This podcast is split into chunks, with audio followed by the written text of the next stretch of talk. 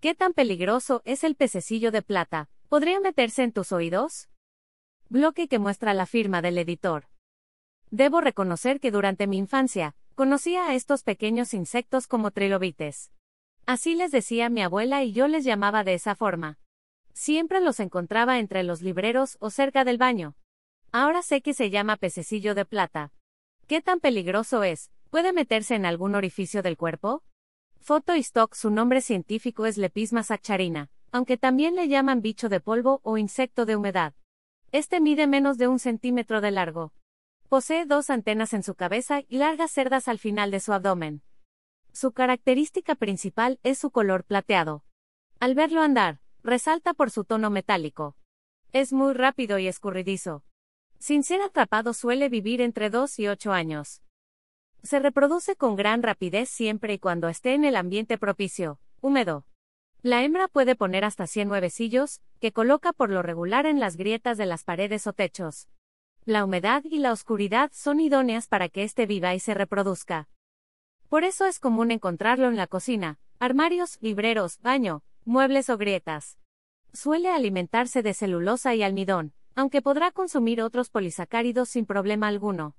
Cuatro trucos sencillos para mejorar la señal del Wi-Fi y hacer que llegue a todos los rincones de la casa. ¿Qué tan peligroso es el pececillo de plata? ¿Podría meterse en tus oídos? Foto y stock Este insecto tiene mala fama, pero en realidad no hace nada para atacar al ser humano. Al contrario, buscará huir.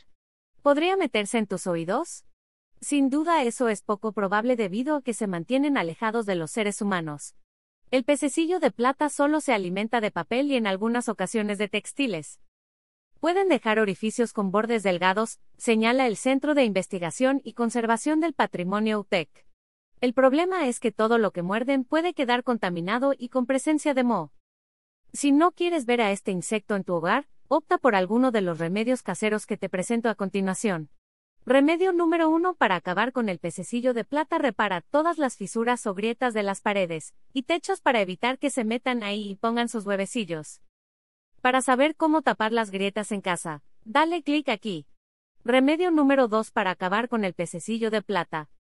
Necesitas un frasco de vidrio, cereal, avena, trigo, maíz, arroz, cebada o cualquiera que tenga almidón. Debes llenar a la mitad del frasco con el cereal de tu elección. El olor del almidón lo atraerá. Para que puedas subir al frasco, debes poner algo de donde se puedan agarrar. Al caer a frasco ya no podrán salir y listo. Remedio número 3 para acabar con el pececillo de plata necesitas aceite o flores de lavanda. A los pececillos de plata no les gusta este olor, por lo que funciona a la perfección. Puedes poner esencia de lavanda por los rincones donde ves que ronda este insecto. Si usarás la flor, puedes hacer pequeños saquitos donde la metas y cuélgalos en varios sitios de la casa. Al pasar varios días notarás que se han ido. Recuerda que entre más humedad haya, menos se querrán ir.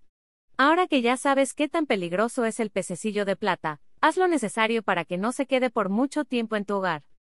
Ver y leer términos y condiciones.